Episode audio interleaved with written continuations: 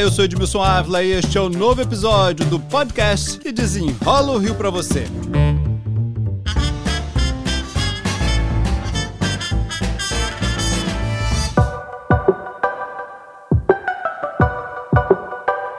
Uma nova onda de Covid e o que muda na nossa vida. A positividade no estado do Rio chegou a 37%. Isso quer dizer que está bem mais fácil ser infectado. Por isso, o meu convidado é o secretário de Saúde da capital, Daniel Sorans, a quem eu já agradeço pela participação. Secretário, vamos desenrolar essa nova onda. A gente já pode considerar que é uma onda, né?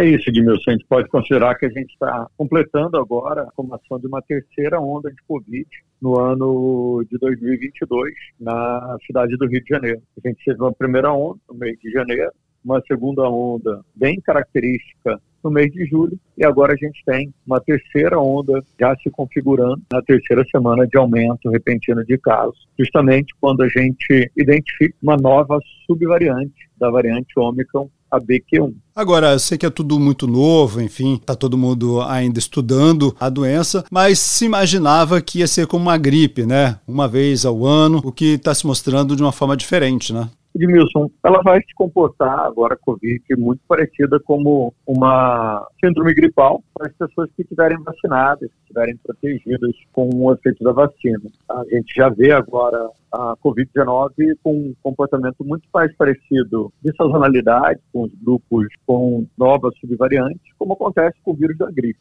A tendência é que essas próximas ondas sejam cada vez mais espaçadas, como acontece com a gripe, quando surgem novos vírus da gripe, como H1N1, H2N3, H3N2. Então, a, a Covid cada vez mais vai se caracterizando como uma endemia com pequenas ondas quando surgem novas variantes.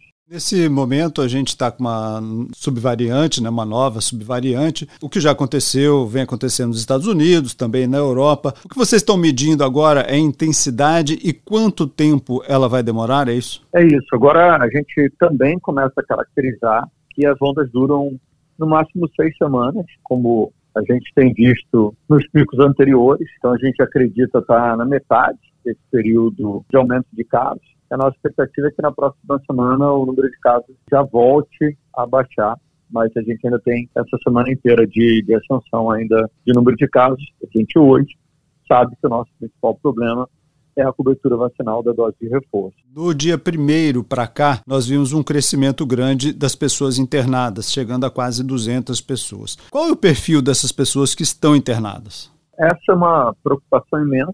O perfil das pessoas internadas são aquelas pessoas que não se vacinaram com nenhuma dose da vacina ou as pessoas que não tomaram a dose de reforço. É claro que há pacientes que tomaram todas as doses, mas que têm um número de comorbidade, uma dificuldade de produzir anticorpos.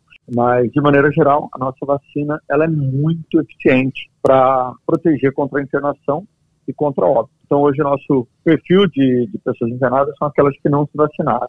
Infelizmente, as crianças são a faixa etária que tem a maior taxa de internação. A gente tem quase o dobro de taxa de internação na faixa etária de 0 a 11 anos do que no restante da população. Agora, essas, essas pessoas internadas, elas estão agravando demais? Qual é o perfil da doença agora?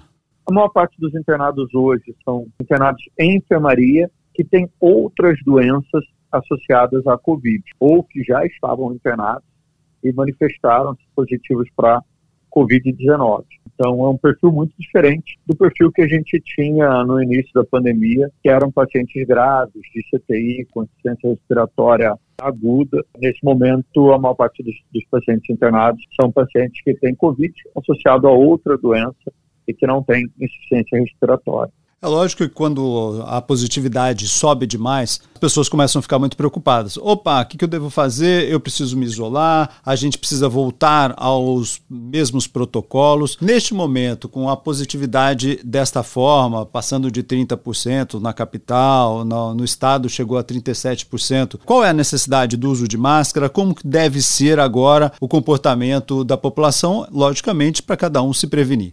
O comportamento agora é um pouco diferente do que acontecia anteriormente. É muito importante nesse momento que as pessoas evitem transmitir doenças para outras pessoas. Então, se você tem algum sintoma respiratório, a recomendação é usar máscara, se isolar e realizar o teste. Se você não tem sintoma nenhum e está vacinado, com quatro doses ou com uma dose de reforço recente, uma terceira dose recente, você pode ficar tranquilo, porque você está protegido contra as formas graves de Covid-19. Então, você pode continuar circulando, fazendo todas as suas atividades. É claro, e se não for um incômodo, a máscara é sempre um bom equipamento de proteção individual. Então, se você achar que é um momento de se proteger e, e utilizar máscara, é sempre bom. É um bom equipamento de proteção individual que protege contra a Covid também contra outras doenças respiratórias. No caso dos idosos que tiverem Covid, nesse momento a gente tem um novo medicamento distribuído pelo Ministério da Saúde, que está em todas as unidades de atenção primária para idosos que tenham algum sintoma de gravidade, que já podem ter acesso a esse antirretroviral. Então a recomendação, principalmente para os idosos, é que busquem rapidamente uma unidade municipal. Os idosos que apresentarem algum tipo de sintoma de gravidade, como falta de ar e outros sintomas de gravidade, como desidratação, algum desconforto respiratório, podem procurar uma unidade básica para a prescrição desse antiviral que está disponível agora, é, que reduz a carga viral de Covid-19 distribuído pelo Ministério da Saúde no dia de hoje. Secretário, recentemente uma nota do Ministério da Saúde trouxe um pouco de confusão, principalmente para o Rio de Janeiro, que a nota dizia: olha, agora você deve tomar a quarta dose para quem tem mais de 40 anos. Coisa que aqui no Rio de Janeiro todos já estavam tomando ou vacinados, né? Podiam se vacinar. O que é que está valendo neste momento? Vamos deixar tudo bem claro o que é que vale e como as pessoas devem procurar a dose. Até vamos falar aí de, de saindo do, de crianças para jovens e até adultos, para que todo, todo mundo tenha isso bem claro? Vamos começar. Crianças de seis meses a quatro anos de idade. Somente as crianças com comorbidade conseguirão se vacinar com a Pfizer infantil. As crianças de 5 a 11 anos podem encontrar a Pfizer pediátrica em todas as unidades de saúde do município do Rio de Janeiro. Adolescentes e adultos devem tomar pelo menos três doses de reforço duas doses do esquema três doses, pelo menos duas doses do esquema primário e uma dose de reforço após quatro meses.